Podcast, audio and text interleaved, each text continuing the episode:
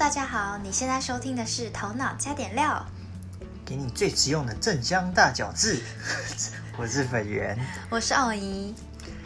好，那今天呢要跟大家分享一家公司，叫做哪家公司？叫做 Uber。Uber 应该大家是非常熟悉也非常常用的。为什么要要跟大家分享这间公司？原因是因为从今年然后到最近呢，这间公司 Uber 啊，有非常多的消息传出来。第一个消息呢，就是台湾的总经理换人当，然后会由新一任的杨思祥出任，就是高层呢有做异动这样。那杨思祥他过去其实是负责带领这个 Uber 在欧洲、中东还有非洲区的这些团队来做一些策略性的规划。那所以他对于呃 Uber 全球事业，就是这个业务的发展，其实还算蛮有贡献。然后这一次呢，就出任升任台湾这边的高层这样。好，那他上任的时候说过呢，就是其实过去 Uber 大概在台湾已经诶七八年的时间了，然后呃，他们以 Uber 来说，其实是蛮重视台湾市场的。当然，他最近最近的一些争议，当然就是他没有办法符合台湾的法规，对啊，因为之前闹出非常多的风波。那其实 Uber 在各地都是这样，对啊，所以在台湾部分呢，他们他上这一次上任呢，其实也是要来处理这一类的问题。待会就是有一个重大的消息跟那个相关。嗯，那他上任之后呢，第一个发布的一个新的讯息呢，就是 Uber 有在台湾推出了全新的我们所谓的订阅方案，叫做 Uber Pass。那这 Uber Pass 其实它的内容就是呢，它它整合了 Uber 的乘车以及 Uber Eat 这两大平台，然后做联合推出这个订阅方案。那因为大家知道，呃呃，虽 Uber 跟 Uber E 其实是两个不同的平台啦，虽然他们是同一家公司。嗯。那 Uber E 早在诶今年，好像是今年吧，嗯。今年年初的时候就已经推出了类似订阅制的这个方案，也就是说你可能每个月缴多少钱，然后你的呃这个月你的订呃订单就是免运费嘛，嗯。对啊，就是其实这这个订阅制也是目前很很多很多服务的一个趋势，就是我们之前有谈到，比如说 Amazon 啊、Apple 啊，甚至 Google 啊、微软，其实都有这个订阅制。那 Uber 在这时候也加入。那这一次的 Uber Pass 其实它就是更大，规模更大，因为它整合了 Uber Eat 跟 Uber 的乘车，啊，就是嗯只要你每个月订阅了，呃我讲月付二四九元，你就可以在每一趟这个月之内的每一趟的乘车都可以有九折。同时呢，你 Uber Eat 订餐，呃，在一些比较特别的呃，就是有指定的商家，那你就是没有外送费。对，然后这两项优惠就是当然就是在你有订阅的这个月呢，就是免费，啊，还要指定商家哦，对。不是全部？也不是。啊，应该是有配合的合作的商家啦，他不是哇整个全部免免运费，，可是因为对我来说，我其实为心动，但是呢，又觉得，嗯，因为现在 o Panda 比较多优惠，嗯。就是免运优惠，所以很多时候就会直接就会比较之后呢，就选 o Panda，因为他们其实有合作的商家跟 Uber Eats 几乎一模一样。对啊，对啦，因为基本上商家应该同时会在对，对他来说都这样比较对商家来说是一模一样的事情。我不我不知我不确定他们的合作抽成比例有会不会差很多，可是不考虑这个的话，对商家来说就是准备外送的东西嘛。嗯。对啊，所以他基本上推出这次的方案，主要还是会比较吸引那种高度使用 Uber 乘车的这些嗯、主要是 Uber，，那也是他希望整合这两大平台，比如说你有乘车的需求很高，那希望你可以多用一点 Uber Eat，嗯因为这样你就是算赚到了嘛，因为你对就付一个月费而已，对，那所以其实越来越依赖这个 Uber。他会希望整合 Uber 乘车跟 Uber E 这两个的消费者可以流量可以互通嘛，就是哦扩大这个 Uber 的在这两方面的市占率，这样。嗯，好，所以这是第一个提出来的一个方案。那第二个呢，应该就是大家蛮还蛮还蛮惊讶，也是蛮震惊的消息，就是 Uber 会在近期正式转成台湾的境内公司，也就是说，它就它就是一家台湾公司。嗯，这也跟刚才我们刚才讲提到那个总经理他发表的声明是一样的，就是他他的任务其中一项就是要确保营运模式是符合在地法规的。那当然，这一次 Uber 转成境内公司，就是为了要符合台湾在去年的。去年上路的一个叫做《汽车运输业管理规则》里面的的的这个准则，那就是 Uber 因为当时不符不符合这个准则嘛，包括一些税务的问题，所以呃争议算蛮大。不过这次只要它变成境外公司，基本上呢，它就是在台湾合法经营。那对于消费者来说也有好处，因为呢，不管是 Uber 或是 Uber E，它基本上都是属于跨境，呃，以他们也算电商啦，就是跨境消费嘛，所以。呃，消费者只要用信用卡去付费的话，你基本上都是会需要被收一个跨境刷卡的手续费。对，这是对于消费者来说，可能就是不是那么划算，因为大部分消费者应该都是绑信用卡。对对对，没错。那这次呃，基本上会在明年的应该是一月正式这笔刷卡费手续费就不用缴了。Yes，没错。所以呢，当然 Uber 合法之后，它还是会面临到一个问题，就是跟台湾的继承传统的那种计程车，呃，应该会有竞争啊，或是一些摩擦问题啊。当然，Uber 可能也会想办法去解决这个事情，因为毕竟你跟那些在地已久的这些传统的计程车去做太多的竞争或者冲突，其实对于本身事业不太好。所以他们还是会针对所谓多人计程车或是一些。一些租赁车业啊，或是一些车队啊，继续维系这种合作伙伴的关系，这样，那扩大他们在台湾的营运，这样。好，所以这个消息对于大家来来说应该是蛮不错的。那至于 Uber Eat 到底有没有啊变成境内公司呢？这应该大家也蛮关心的。不过现在有消息指出啊，应该会，但是可能时程会比会稍微晚一点，还不确定。对，这这个就是要等到。到时候 Uber Eat 官方的公布了，目前还没有实成的消息。好，所以这两个这两个消息对于台湾来说蛮重要，也算蛮不错的。那另外几个零线的消息就是 Uber 的母公司其实他们有呃放弃呃他们的自驾事业，因为其实 Uber 他们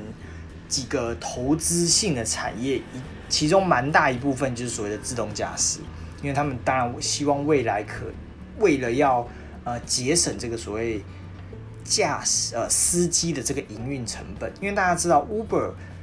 到目前为止还是亏钱的。那亏钱，他们大部分的成本就是因为他们把这个成本付给了司机的薪水，对，所以他们其实到目前为止一直不断在亏钱。所以呢，但这个成本之外还有一个就是投资嘛，他们希望透过自动驾驶。未来有自动驾驶，然后去降低这个司机类的成本，所以他们有一个部门叫做自动驾驶部门，他们有帮他成立这个独立的一个技术集团，叫做 ATG，然后他就拆分，哇，那个那个部门就是负责研究自动驾驶的。那当时候也募了蛮多钱，募了十亿美金来去发展，那包括几个大厂，像丰田或是像软银的愿景基金都有去投资他们，投资嘛。就是大大集团都想要投资一些我们所谓的新创，一些新的东西，包括 Amazon 想投资无人机啊等等。其实一开始一定是疯狂的烧钱，因为你没有成果嘛，你没有收入，但是你又疯狂的要支出这个研究的费用，所以一定是不断不断的烧钱。那 Uber 来说，就先放弃了这个事业，这个自驾事业。所以呢，之嗯，这个。其实我我自己来说，他放弃这个事业，当然一部分是为了要止血啊，因为他可能亏损真的太严重了。如果如果他不止，就是他不降低亏损的话，其实在于对未来的募资或是他想要吸引新的投资就会比较困难，因为毕竟他他这样的营运模式到目前为止是没有办法赚钱。大家不要看它哇，它好像在各个国家都是我们所谓的共享租呃共享。租车平台，这个这个平台，它都是市占率其实是前三大，甚至是第一大，但其实它没有在赚钱，这是这是一件非常严重的事，因为一间公司没有在赚钱，其实非常的恐怖。对，对久了还是很难，久了还是你蛮难说服投资人，你这样的营运模式是可以生存下去的。嗯，对，所以呃，其实 Uber 不代表他放弃自己研究自自动驾驶产业，但是他之后有可能跟其他的自动驾驶产业合作了。就是我不要自己研发了，我我之后等到这个东西成熟，我再来跟他别人比较对谈合作，这样就好了。所以他目前的嗯想法可能就是这样。OK，所以这也是最新出来的消息。最后一个，也就是我们今天最重要、最重要的主轴，要跟大家谈谈的，就是所谓的加州第二十二号提案。不知道大家有没有听过这个东西？啊，对，看来是没有的。嗯，这个其实蛮在，应该说在美国是来说是一个蛮大的事情，因为大家应该是蛮关注的。原因是什么？因为这个提案其实是呃，其实就像是台湾的公投案，就又就让选民用选票来决定这个提案到底要不要要要不要通过。那这个提案其实在它就是绑美国大选，就是在在美国大选的时候同步投票这样。好，那这个提案到底是什么呢？我们就要先讲一下这个提案的背景。这个提案的背景其实是在去年的时候，它是在呃，因为它是加州，它是在加州第二十号提案，所以它就在加州。去年加州呢，其实它提出了一个全新的劳动法案，叫做 AB 五。那这个劳动劳啊、应该说劳工法案或者劳动法案都可以。它其实里面规范的东西就是企业你底下不论是派遣、约聘、兼职打工的这些人呐、这所有的人呢，你都要把他视为你的正式员工。就这几类人都是你的正式员工。那什么叫正正？为什么是正式员工？正式员工重要就是你公司要负责这些员工的一些相关的福利以及待遇。对，比如说你是打打工仔好了，就是一个礼拜来几天的打工仔，但是你的福利跟你的保障也要跟这些员工、这家公司的正式员工是一模一样的。嗯这就是这个法案最新的主轴。那呃，员工的待遇其实就分非常多。第一个，他们要保障这个员工的最低薪资，然后包括一些医疗保险，然后包括一些请假制度，以及一些比如说后续的失业保险等等的东西。相对来说，其实相对来说就会对于公司的人事成本上就会提高。对，这是对对，这是没错的。那这个这个全新的法案对于目前的共享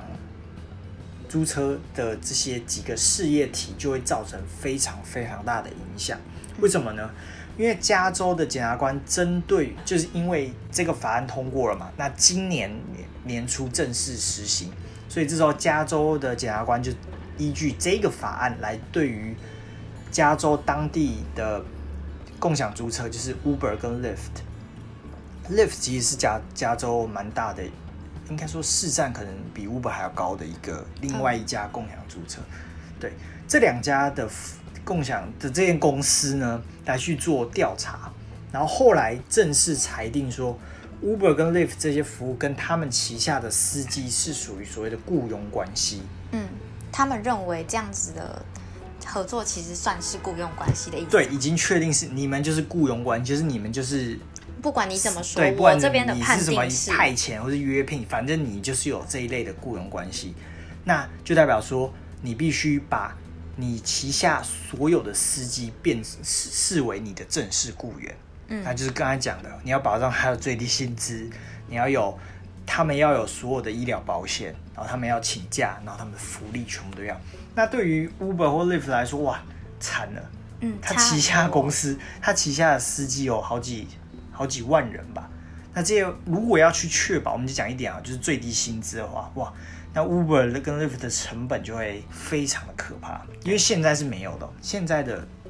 模式是没有的。好，所以当然这个裁定一出来之后呢，呃，其实加州的法院也通过了。也承呃也认定这样是确实是你们是这样的判决是对的。嗯，对，嗯所以呢，他其实有法院有判定说，好，那你在我记得是七月一号之，就今年七月一号之前，因为法法案是今年一月确定执行的，嗯就确定生效。七月一号之前呢，你要做出处理处置。嗯，那当然，Uber 这方面当然是哇惨了，如果一如果确定执行的话，我的成本就会爆表，然后的亏损就会越来越高。对，嗯所以当时候呢，当然 Uber 跟 Lyft 是极力的反对啦，而且他们有向法院说啊，我申请延后这个时程，因为毕竟这个东西的工程是非常非常大的，它有它影响太多人了，所以呢，好不容易他们就是把这个判决，因为一旦判决确定之后，而且 Uber 如果没有执行的话，法院是会将 Uber 在加州这地区营运营运的权限撤除的。嗯对，就是不让他你你你不你不可以在加呃加州这个地方去做共享租车啊，这个事业，对啊，所以其实蛮蛮可怕的，所以他们就把这个时程延后到了十一月四号这一天最后的期限，那刚好十一月十三号投完票，然后他们结果出来之后，就刚好让这两大共享租车松一口气，因为这个法案，我们就我们就回到我们刚才讲的加州第二十二号提案，这是这一次的公投案。这个公投案其实简单来说，就是希望把这个这种新兴模式的，应该说政府希望能找到一个方法去管制这些新兴模式吧？是吗？还是不算？应该说，呃，我们刚才讲的就是，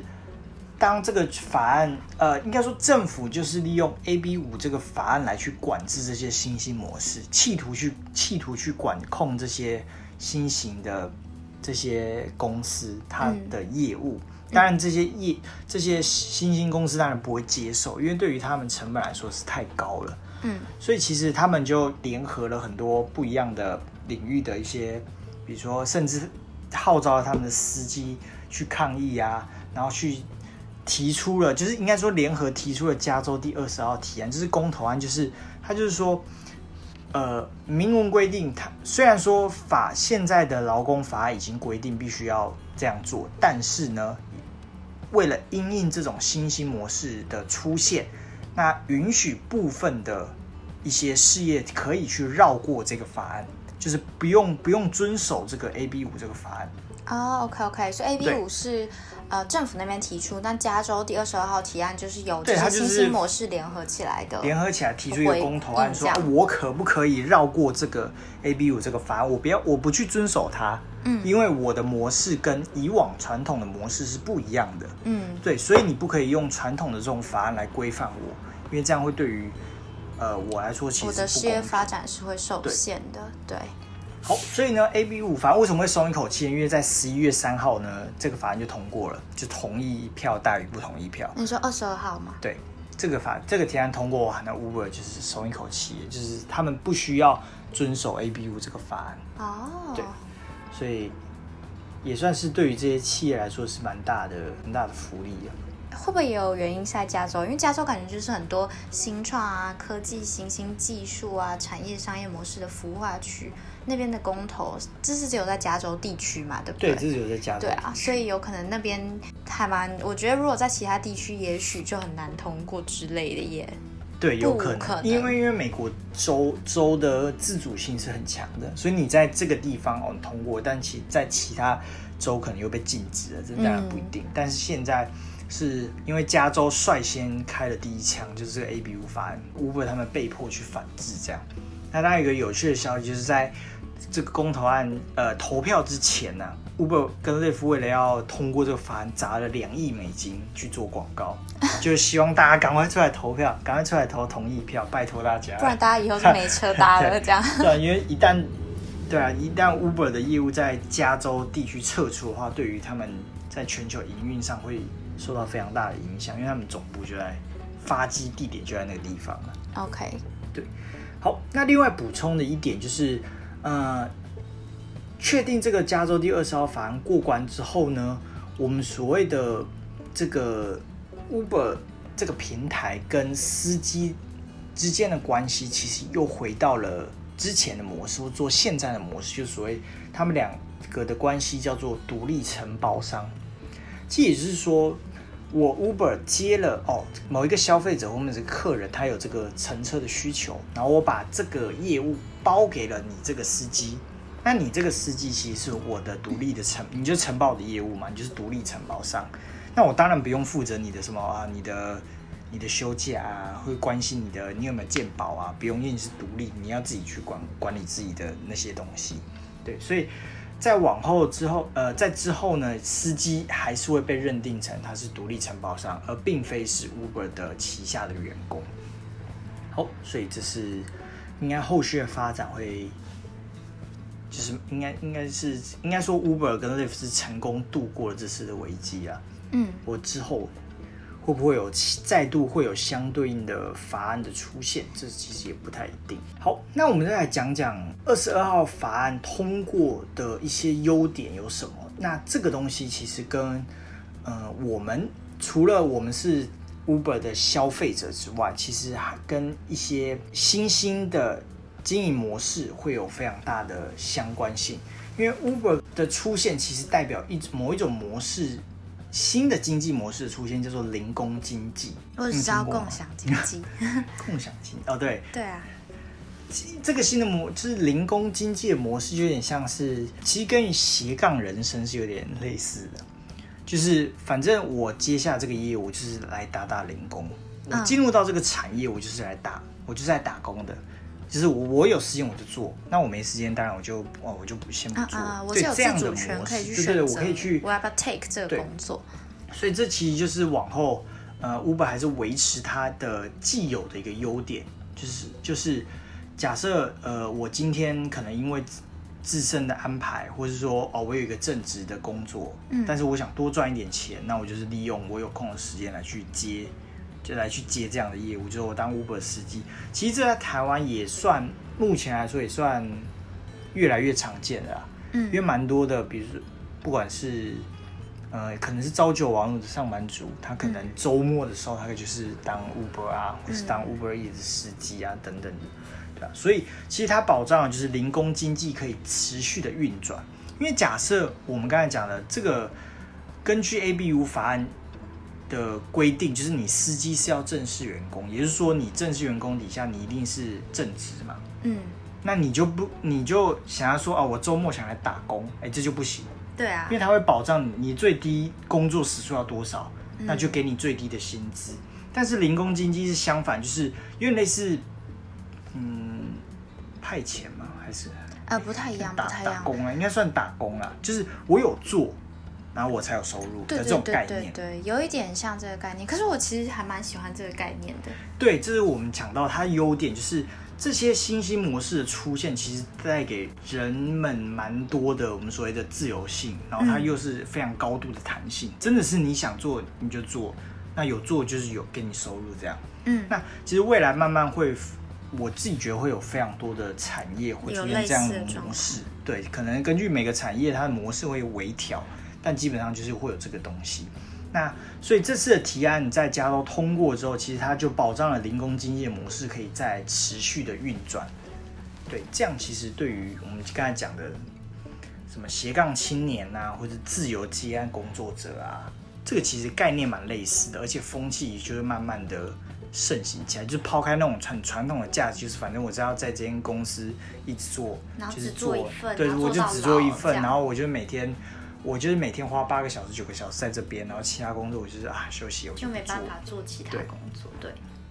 所以这样其实不会被绑住这件事情，就是目前这种呃什么说零工经济的一个非常非常大的优势。那当然它的优点会可以持续的带动这种风气的盛行，那也是提供未来下一个世代呢，它有不一样的选择啦。那当然，对于公司营运方来说，它就是降低成本嘛，对啊，他们就不用去担心，不用去扩增额外的成本，这样。所以这个其实对于我们大家都有非常多的、非常大的影响。因为其实现在年轻人会越来越在我们如果以正职来说啊，就找一个正职工作，年轻人新一新一世代的竞争就已经非常激烈，因为比如说失业率啊，或是。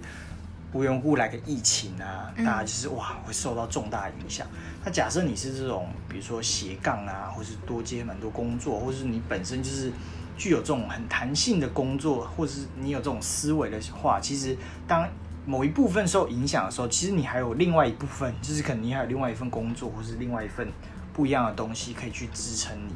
对啊，所以这种模式其实未来会慢慢的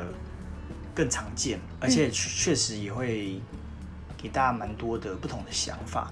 比如说，可能衍生出更多不同的新兴的产业或者新的商业模式出现，这样。嗯，我觉得是一个还蛮大的趋势，未来势必会发展越来越多。对啊，那当然，呃，我们虽然说哇，这个好像是非常美好的的一个想法或是一个发展，但其实我觉得你还是要注重一些，比如说，呃，我们刚才讲劳权问题还是得注重，因为其实零工经济，你看似对于我们讲司机或是一些自由接案或是一些斜杠青年，好像是好的，但其实对于公司，我们刚才讲的降低成本，它它它它更好。因为假设今天，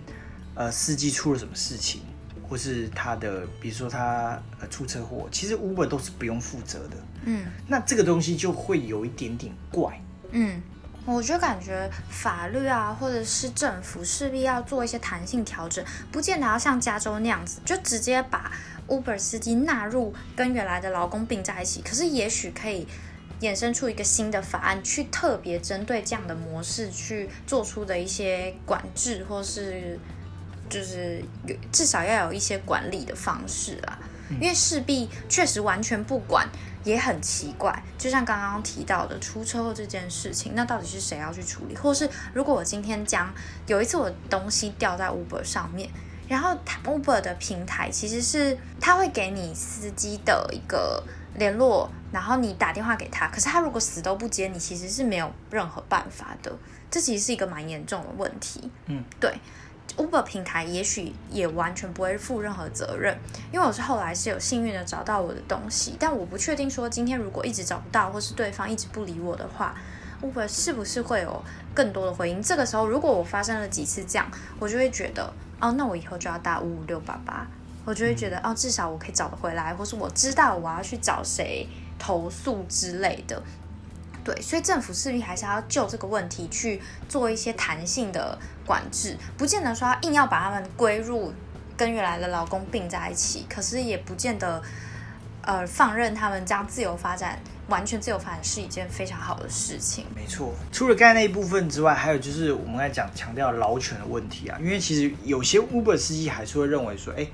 今天车是我买的，我提我自己有车，然后服务也是我自己在，然后 Uber 只做了 App，它是提供这个平台，他就要抽我钱，然后什么什么责任都不负，因为其实照这种发展看，Uber 是不用负担员工底薪、请假权益、退休权益，然后他就是坐收佣金这样，他只要改善他的，比如说叫车的 App 啊、界面啊等等的东西，他只要做那些东西，他就可以收蛮多钱，然后不需要负担。任何相关他的底下司机的权益，这其实对于司机来说有可能会造成蛮蛮大的影响。如果出问题的话，所以其实刚才对讲的蛮好的，就是政府的政策在法规上的制定势必要越来越弹性，而且越来越有针对性，而且要与时俱进。嗯，因为其实 A B 五这个法案就是很不合理。嗯，对于传统公司来说，它确实是要这样规范，因为就是你你要照顾自己的员工，你要负责任。但是这种新兴的商业模式出来之后，你法规的制定上，你一定要有更弹性或是更符合现代趋势的方式来去制定跟规范，而不可以只是用传统的方式再搬过来。那因为传统方式再搬过来的话，你你会发现，哎，不论是公司会受影响，甚至是这些我们讲的几十万或是全球几十万的司机的生计都会受影响，对吧？所以在政策方面，觉得嗯，还是要多多加的思考，然后跟跟随这个所谓流行的趋势嘛。嗯，这种流行，我的想法啦，对于像刚刚 Uber 司机讲的话，我觉得以我的理解来说，如果今天你想要完全以司机作为本业的话，如果是我，我可能就 Uber 对我来说就是另一个我的曝光平台，所以呢，我可能会去，我可能会自己坐计程车，然后呢，Uber 是我的一个平台。让我可以接到更多客人，就是我在我现在，例如我现在在一个很偏僻的地方，载客人到一个很偏僻的地方，我现在就是没客人招我啊，所以我还有一个线上的东西可以去接客。那他刚刚这样讲说、哦、，Uber 只是做出 app，对我来说其实有点不合理，因为他他其实也是有给你好处，就你自己要去衡量说那两层应该说能不能呃 cover 掉，就是他帮你叫到的客人数量，让你赚的钱能不能 cover 掉那两成？如果可以的话，那你就上去接；如果不行的话就不行。因为我觉得 Uber 原本设计出来本来就不是让他本来就是想要解决闲置资产、闲置资本这个问题。对啊，应该说呃，对于抽成这块会需要讨论。嗯因为其实每个平台，不论是外卖平台或是外轿车平台，它的抽成其实多多少少都会引发蛮大的争议。对啊，抽成这个高低问题会不会影响到，或就是就是一个蛮有争议的点啊。嗯，就像你刚刚讲，如果是我要做曝光，如果今天 Uber 是收我五成怎么办？啊、在它在我觉得是这个这个两个区域垄断垄断了这个市场的时候，它可以任意的去抬价的话，哦而没有相对应的去规范的话，那也会出问题。嗯，对，懂。对啊，我觉得我是赞同说政府还是要去做一些控管，控管可是对于就必须要在两方取得平，这永远是哇劳资一体永远是最难的对问题。嗯对，你要怎么去控管，然后去保障，同时又去符合这个市场机制，而不去干过度的干预，这真的是非常难的话题。而且特别是如果去过去啊、呃应该说之后又有所谓电动车载客，或是无人无人车载客的时候，这个就是政府又会面临到新一波的哇，这要怎么要怎么搞，要怎么规范的问题。嗯，对，好啦，那这期的分享大概就这样了。那大家到底赞不赞同这样的管制规范，或是说你你觉得啊，一定要新的时代就是要用新的模式、新的思维去思考？嗯，你觉得要让他们自由发展吗？还自是 自由发展，还？是我们需要设立更严格，或是更详更细、更严谨的规对范？更有针对性的规范呢？嗯，欢迎大家留言给我们。对，你可以，大家可以留言在 IG 或是在 Apple Podcast 上留言，我们都会看哦。下次来跟大家分享一下 Apple Podcast 上的评论好了。好，那今天就就这样这样喽，拜拜拜拜